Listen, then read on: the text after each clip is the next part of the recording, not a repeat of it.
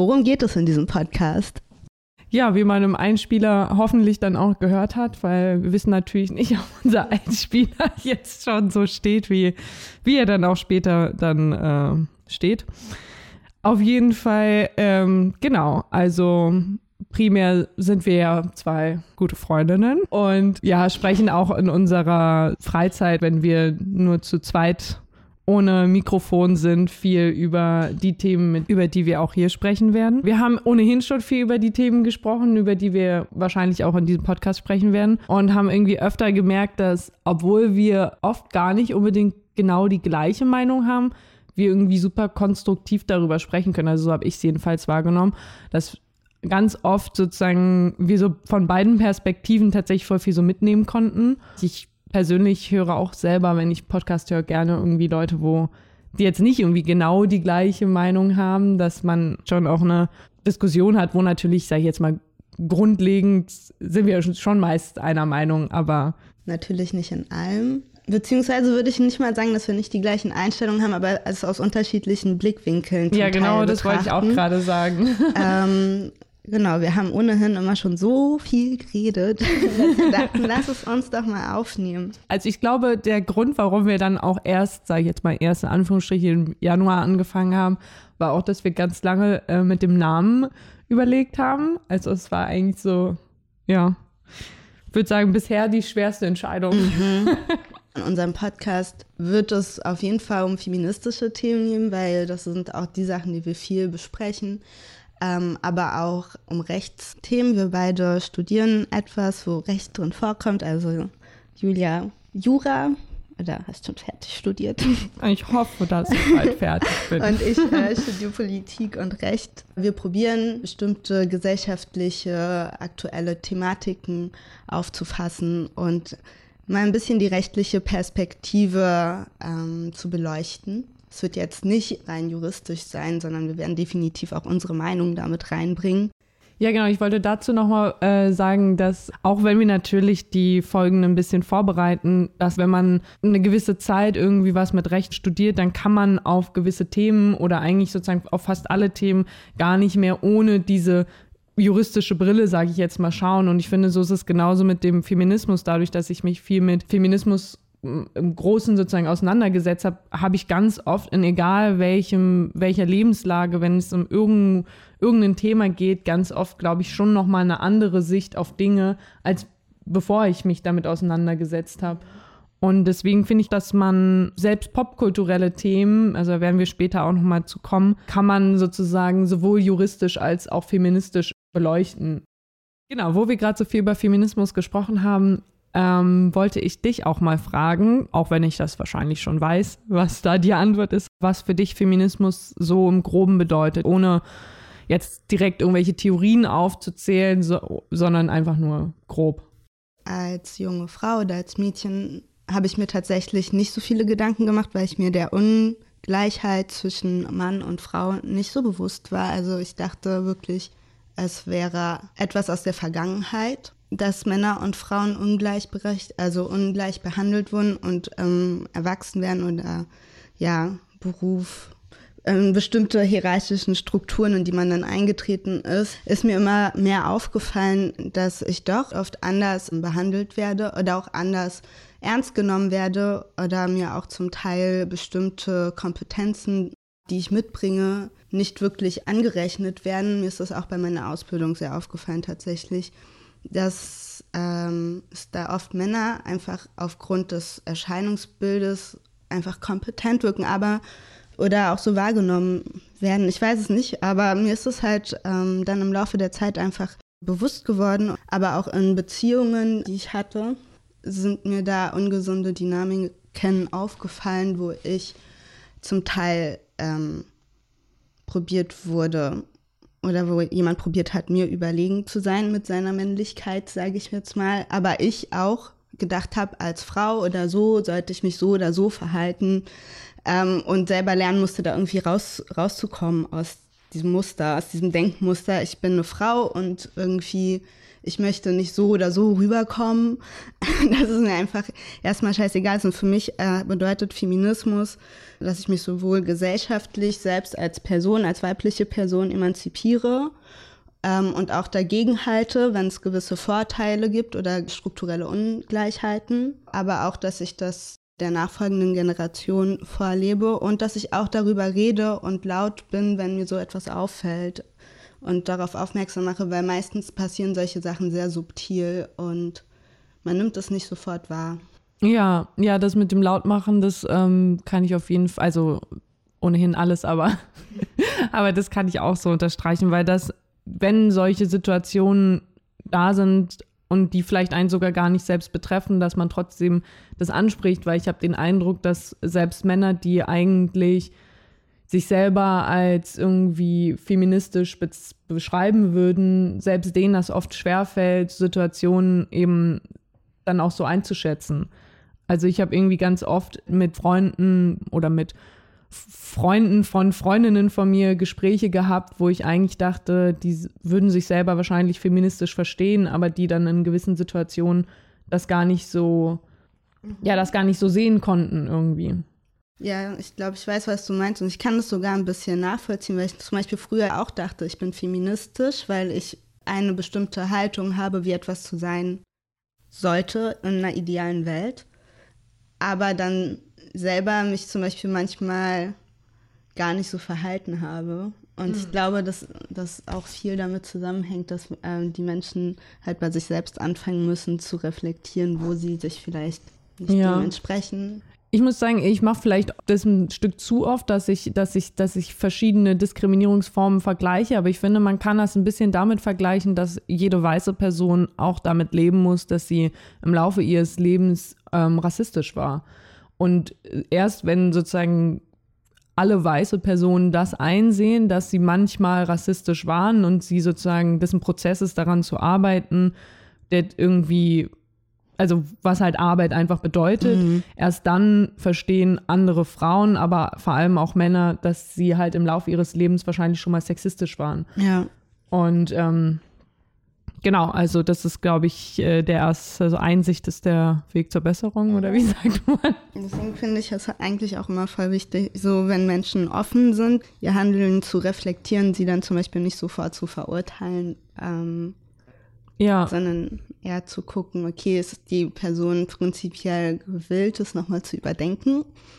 Ja. Und lässt sie sich darauf ein oder ist es so voll die Abwehrreaktion von vornherein? Ja, stimmt. Ja, dazu laden wir natürlich auch immer unseren wahrscheinlich einzigen männlichen Hörer ein, dass er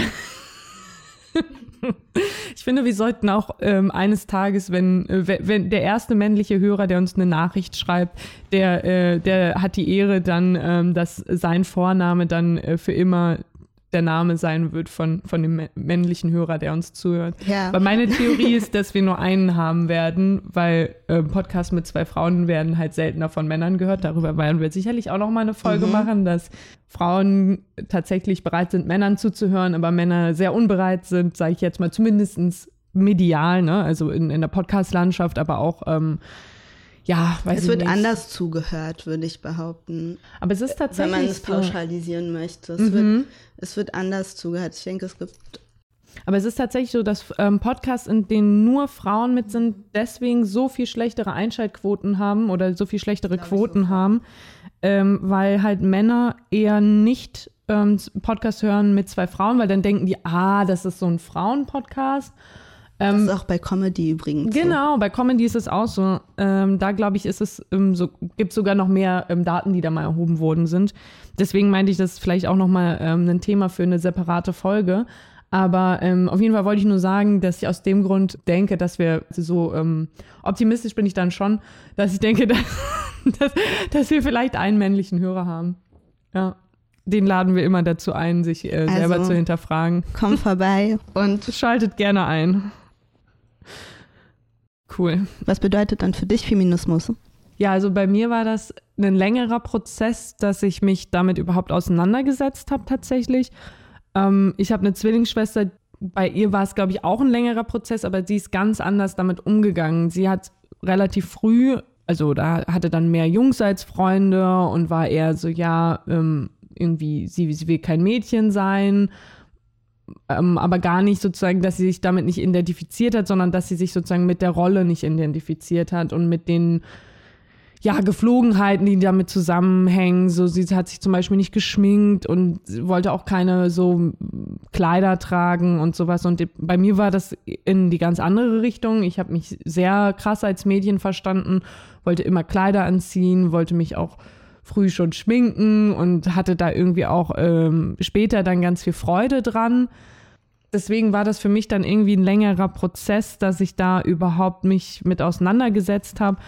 Aber dann, genau, bin ich irgendwie immer mehr, also oder habe ich immer mehr gemerkt, dass, dass mir tatsächlich aufgrund der Weiblichkeit Nachteile entstehen und ja, es klingt immer so plakativ, wenn man sagt, ja, man hat ja auch Jura studiert, weil man für Gerechtigkeit ist, weil es so richtig lame. Aber ich glaube, ich hatte irgendwie schon recht früh so ein Gerechtigkeitsdenken. Vor allem dann, als in meinem Freundeskreis ähm, Leute eben äh, Eltern geworden sind, da ist mir dann wirklich immer, immer mehr aufgefallen, wie krass unterschiedlich die Gesellschaft halt auch auf solche Sachen schaut. Da werden wir aber noch eine extra Folge auf jeden Fall zu machen. Und ich glaube, in der Corona-Zeit habe ich mich dann noch mal mehr radikalisiert. Also ich glaube, ich war vorher schon relativ radikal Feminismus, feministisch, aber in der Corona-Zeit ist es, weil da wurde es noch mal ein so sehr vor Augen gehalten, wie krass unterschiedlich die Erwartungen einfach an Männern und an Frauen sind und ich glaube, das ist irgendwie was, was ich dann auch für mich selber entschieden habe, dass ich keine Lust habe, den Erwartungen zu entsprechen. Ja, ich muss sagen, das, was du jetzt gerade gesagt hast, dass man sich entschieden hat, dass man keine Lust hat, den Erwartungen zu entsprechen, da würde ich irgendwie voll mitgehen. Also beziehungsweise hatte ich keine krassen Erwartungen an mich, aber ich habe dann immer mehr gemerkt, dass Leute aufgrund meiner Lebenssituation und meines Geschlechts schon gleich Erwartungen haben, wie ich wohl, wo, wohl bin. Mhm. Ja. Und ich glaube, früher hatte ich voll Angst, diese Enttäusch also diese Erwartungen auch zu enttäuschen und habe mich probiert, dem anzupassen. Und ich glaube, weil du gerade von Eltern meintest, da ich ja recht jung, also für unsere Generation jedenfalls jung Mutter geworden bin, bin ich dann auch als äh, Frau nochmal auf viel mehr Hürden. Also ich muss sagen, tatsächlich durch das Mutterwerden ist mir das nochmal viel mehr deutlich geworden, dass ich eine Frau bin und gerade als Mutter, vielleicht wenn man auch immer so ein Bild von einer Mutter im Kopf hat, als hätte die Frau halt nichts anderes mehr links und rechts im Kopf, ähm, dass ich noch mal mehr gemerkt habe, wie es ist, so eine Rolle zugeschrieben zu bekommen und da viel mehr noch mal so reflektieren musste, wie ich mich da emanzipiere, weil ich das nicht gefühlt habe. Also ich habe das Muttersein, ich fühle das auch, aber nicht das, was Menschen vielleicht oberflächlich erstmal damit assoziieren. So, das neue Jahr hat jetzt schon angefangen. Silvester ist jetzt auch schon eigentlich yes, ja, lange aber wollte ich ja trotzdem mal fragen, was, was hast du denn für Neujahrsvorsätze? ich muss sagen, ich habe aufgegeben, mir Vorsätze zu machen. Ich mache mir andauernd Vorsätze und ich halte ganz wenige ein. Ähm, aber voll oft kommen dann so Sachen bei mir eigentlich voll dynamisch. Ich hatte dieses Jahr mir vorgenommen, beim The January mitzumachen. Stimmt, Veganuary. Oder wie das heißt, Veganuary. Ja, äh, bis jetzt auf jeden Fall top, funktioniert voll gut. Und mal gucken, ich glaube, im Februar mache ich auch noch weiter damit. Weil ich, man muss sich cool. so ein bisschen eingrooven, habe ich gemerkt. Ja, mega cool. Ja, nee, also ich muss dir ehrlich sagen, ich liebe ja Neuanfänge. Ich mochte das auch schon früher in der Kindheit, wenn das neue Schuljahr angefangen hat. Und da muss ich aber natürlich auch neue Hefte haben, weil dann habe ich mir vorgenommen, jetzt werde ich jemand sein, der mega ordentlich schreibt, der immer alles abheftet und so, ne? Das, ich, bin, ich bin Master auf, auf ich mache mir Vorsätze und eine Woche später halte ich sie schon nicht mehr ein. Zum Beispiel, ich hatte mir dieses Jahr jetzt vorgenommen, dass ich jeden jeden Tag um 7 Uhr aufstehe. Ich bin noch kein einziges Mal in diesem Jahr um 7 Uhr aufgestanden, aber egal. Vorsatz war erstmal drin. Nee, aber das ist bei mir wirklich so, ich, ich, ich nehme mir, also ich, ich plane das auch richtig, ne? Ich zum Beispiel auch für diesen Podcast, ne? Ich habe mir ein ganz neues Buch gekauft, ne? Ein schönes neues Buch, wo ich alles reinschreiben kann. Ja, habe ich auch schon reingeschrieben, ne? Also hier, der Podcast, der wird hier jetzt nicht so, äh, das wird hier nicht so ein äh, Vorsatz, der dann äh, gebrochen wird. Aber ich meine nur, vom Ding her liebe ich Vorsätze. Aber dieses Jahr hatte ich halt nur, dass ich ähm, früher aufstehe. Achso, meistens habe ich auch einen feministischen Vorsatz. Das ist eigentlich vielleicht dann auch ganz interessant. Und zwar 2020 war mein Vorsatz zum Beispiel, dass ich äh, Männern nicht mehr aus dem Weg gehe, weil vielleicht ist dir schon mal aufgefallen, wenn man äh, auf der Straße läuft, Männer gehen einen nie aus dem Weg. Da gibt es tatsächlich sogar ähm, eine Studie zu, warum das so ist. Aber das machen wir vielleicht mal irgendwie ausführlicher in einer anderen Folge. Ähm, und dieses Jahr ist mein äh, Vorsatz, öfter Nein zu sagen, wenn ich keine Lust habe auf Sachen. Achso, was ich noch aber noch sagen wollte, ist, dass ähm, wir beide Feminismus als intersektional verstehen, weil da gibt es ja auch so ein bisschen zwei Lager. Ähm, gut, okay, aus der Natur der Sache, dass einer von uns beiden nicht weiß, ist vielleicht auch logisch, dass wir ihn intersektional sehen, aber ich dachte mir, das wäre vielleicht noch wichtig. Noch. Genau, und es geht uns auch übrigens nicht darum, jetzt zu sagen, ähm, das ist der wahre Feminismus, so geht Feminismus und nur das ist feministisch. Wir, wie du schon meintest, sehen das sehr intersektional und wir denken, Feminismus kann viele Gewänder haben. Ja. Ähm, und darüber werden wir auch reden. Ja, und wir laden euch eigentlich einfach nur ein, mit uns äh, darüber einen Plausch zu halten und selber dann einfach irgendwie für sich das Richtige zu finden. Also wir maßen uns da nicht an, da die Meinungshoheit zu haben. Auch mit dem Hintergrund, dass wir ja selber nicht an einem immer die gleichen äh, Sichtweisen haben, kann man das schon gar nicht so angehen.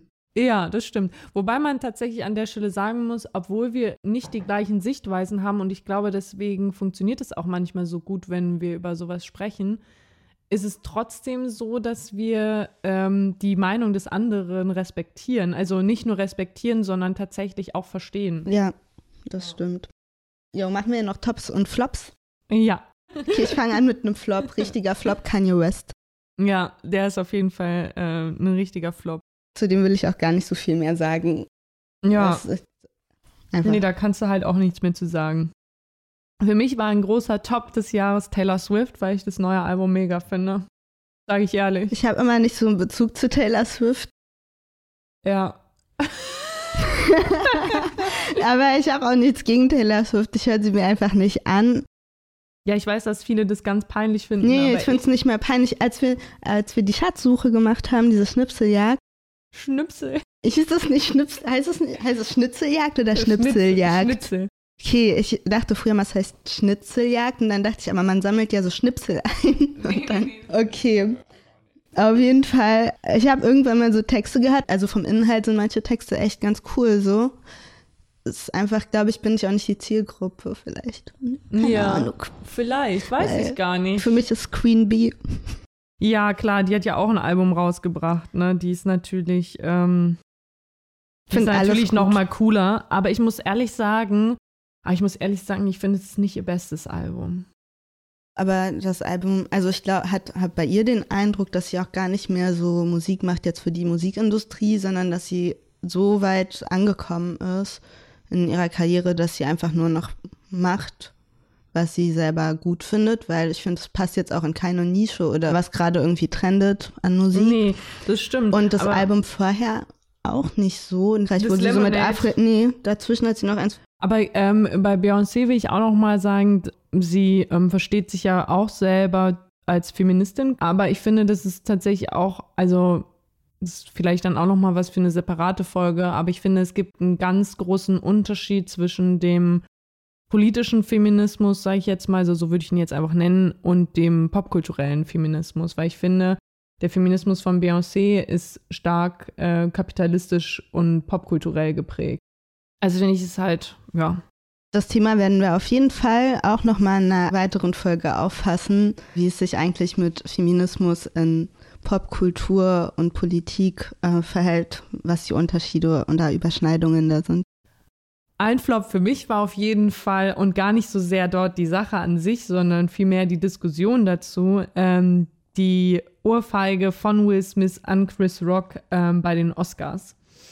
Ähm, und zwar fand ich tatsächlich die Diskussion darüber, ob er jetzt seine Frau verteidigen darf oder nicht. Und, oh, und obwohl die auch Probleme jedenfalls in ihrer Ehe hatten, also das fand ich wirklich alles, ähm, ja, Also es war wirklich ein Graus. Und die Diskussion habe ich mir, glaube ich, gar nicht gegeben. Ich glaube, mir war das Thema so, ich fand es so stressig. Ja. Dann einfach, Ja, da ging es ja auch noch mal ganz viel darum, ähm, weil die Frau hat ja, also sie hat der, eine Krankheit, dass sie Haarausfall hat und er hat dann Witze über ihre Glatze gemacht. genau, ja, was natürlich mega nicht cool ist, ne? Das, da sind wir uns ja auch alle einig.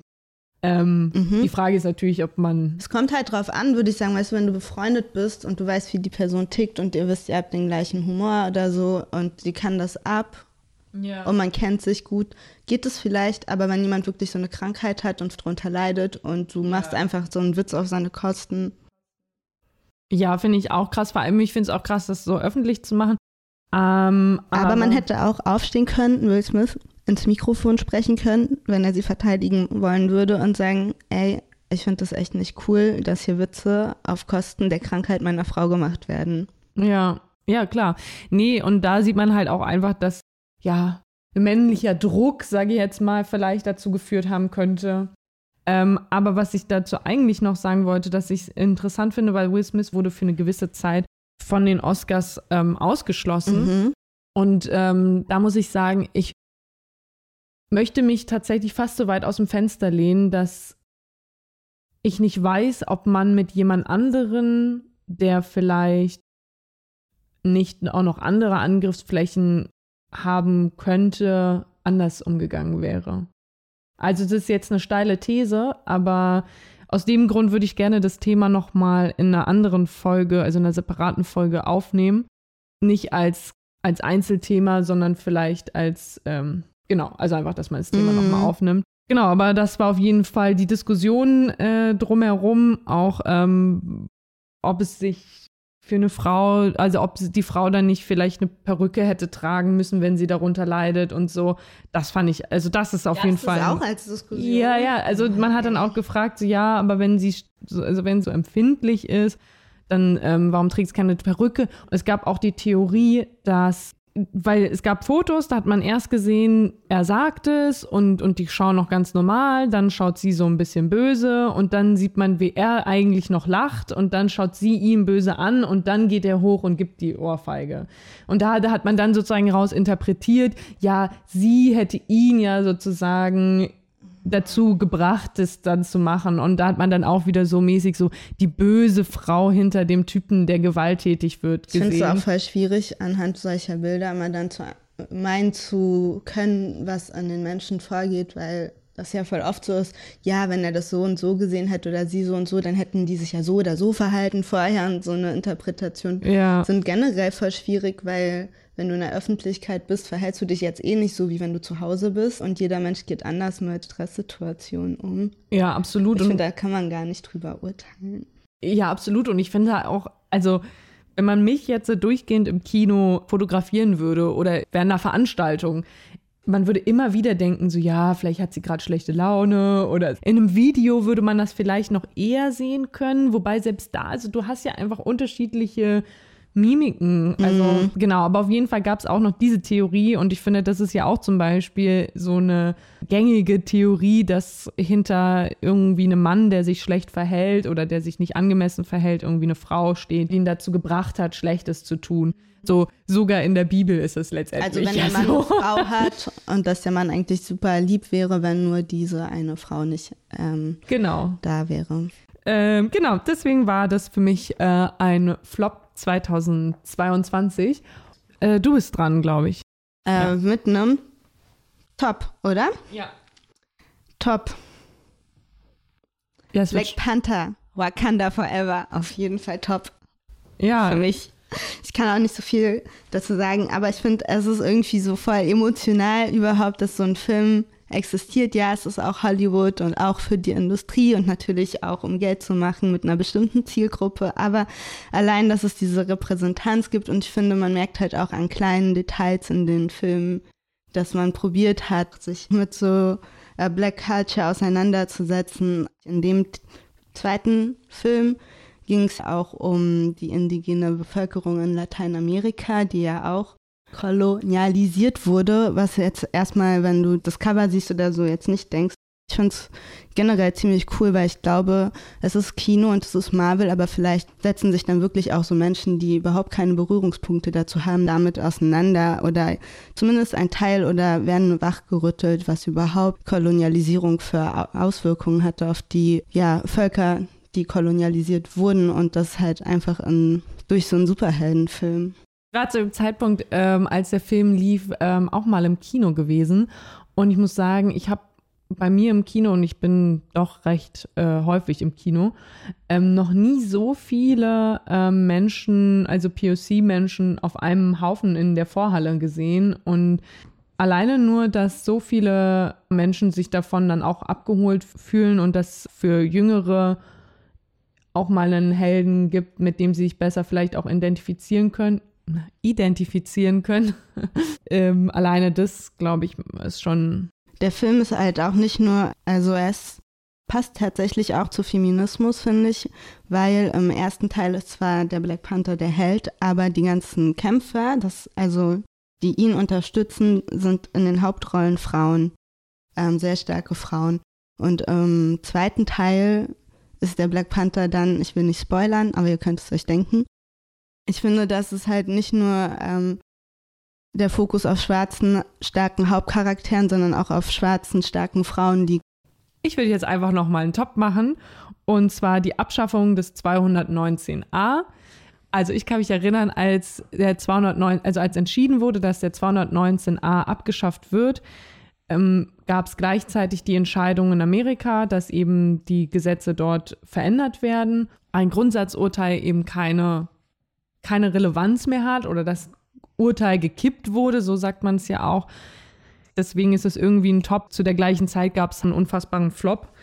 Ähm, und Magst du vielleicht noch mal ganz ein ähm, paar Hintergrundinfos zu dem Artikel machen für die Leute, die mit der Nummer von dem Paragraphen ja. nichts anfangen können?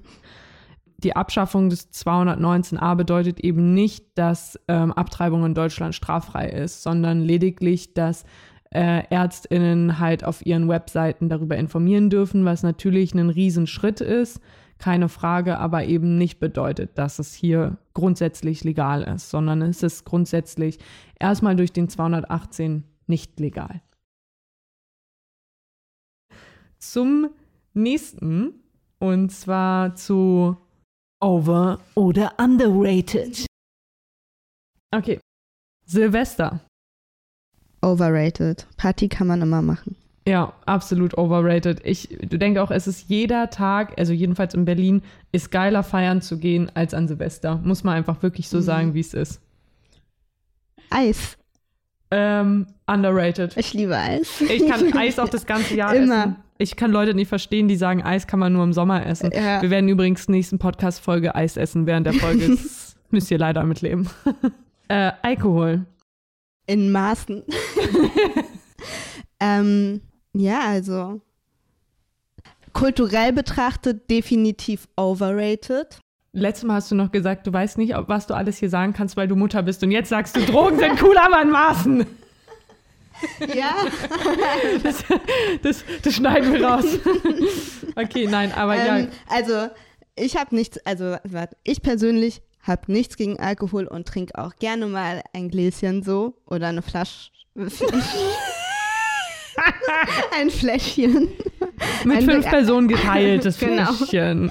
Äh, genau. Kulturell betrachtet in Deutschland komplett overrated. Einfach. Also keine Ahnung, was da los ist, aber gibt, glaube ich, keine Volksdroge, die mehr overrated ist als Alkohol. So. Ja, sehe ich ganz genauso. Ich finde auch absolut overrated. Vor allem, ähm, dazu werden wir keine Folge machen, weil es wirklich mir zu trivial ist. Aber ich meine, es gibt einfach ein Gesetz danach, wie Wein und wie Bier auszusehen hat in Deutschland. Das ist also wirklich ein Absurdum. ja. Genau. Stellenwert.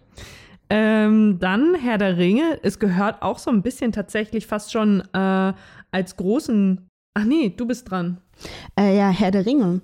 Ja, Herr der Ringe gehört ja eigentlich fast schon so ein bisschen zu den Tops des Jahres auch, weil ähm, es ist ja eine neue ähm, Serie dazu rausgekommen. Ringe der Macht heißt sie. Ähm, und Genau, ich glaube, das war für ganz viele Herr der Ringe-Fans ein ganz großes ähm, ja, Event, das dann endlich gucken zu können. Ich glaube, einmal die Woche ist dann eine Folge rausgekommen. Und ähm, ich habe die Serie geschaut. Ich habe allerdings gewartet, bis einfach alle Folgen draußen sind und habe dann alle am Stück geguckt, weil ähm, dachte mir dann, wenn schon, denn schon. Ne? Ich muss sagen, ich bin ganz ehrlich nicht der größte Herr der Ringe-Fan. Das muss ich an der Stelle sagen. Aber ich fand die Serie trotzdem äh, ganz nett. Und ich muss sagen, ich fand die Serie, und wahrscheinlich sehen das viele anders, sogar ein bisschen besser als die äh, Filme. Ich muss zugeben, ich habe die Serie noch nicht geguckt. Ich habe die Filme geguckt und die Filme waren die erste Buchverfilmung, glaube ich, mit die ich wirklich gelungen fand. Auf jeden Fall würde ich sagen, ähm, komplett overrated, allgemein Herr der Ringe. okay. Ja, finde ich wirklich. Also, äh, da gibt es wirklich Geileres in unserer, also so popkulturell also da muss ich wirklich äh, mich leider ähm, für Harry Potter entscheiden. ich muss halt sagen, dass mir die Entscheidung zwischen Harry Potter und Herr der Ringe, ich weiß, als äh, die Filme Harry Potter und Herr der Ringe mal so parallel nacheinander in den Kinos erschienen sind, gab es da auch so Lagerkämpfe, aber für mich sind es eigentlich zwei komplett verschiedene Geschichten, die für sich stehen und ich finde Harry Potter, die Bücher immer noch richtig toll, mit den, die Filme erfüllen leider nicht so ganz den Anspruch meiner Fantasie. Und Herr der Ringe finde ich halt auch echt eine krasse Geschichte und wo die Verfilmung auch noch gut ist. Ähm, ich würde beiden Props geben, tatsächlich. Ja. Ähm, ich finde es schwierig. Da sich für under- oder overrated zu ja. entscheiden.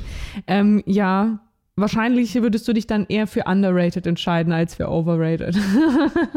Mm, nee, weil, keine Ahnung, so es also hat ja einen Hype, ne? Das ich bin ja jetzt nicht mehr in dem Hype drin. Also wie gesagt, ich habe Ringe der Macht mir auch nicht angeguckt, obwohl ich die Herr der Ringe-Filme gut finde.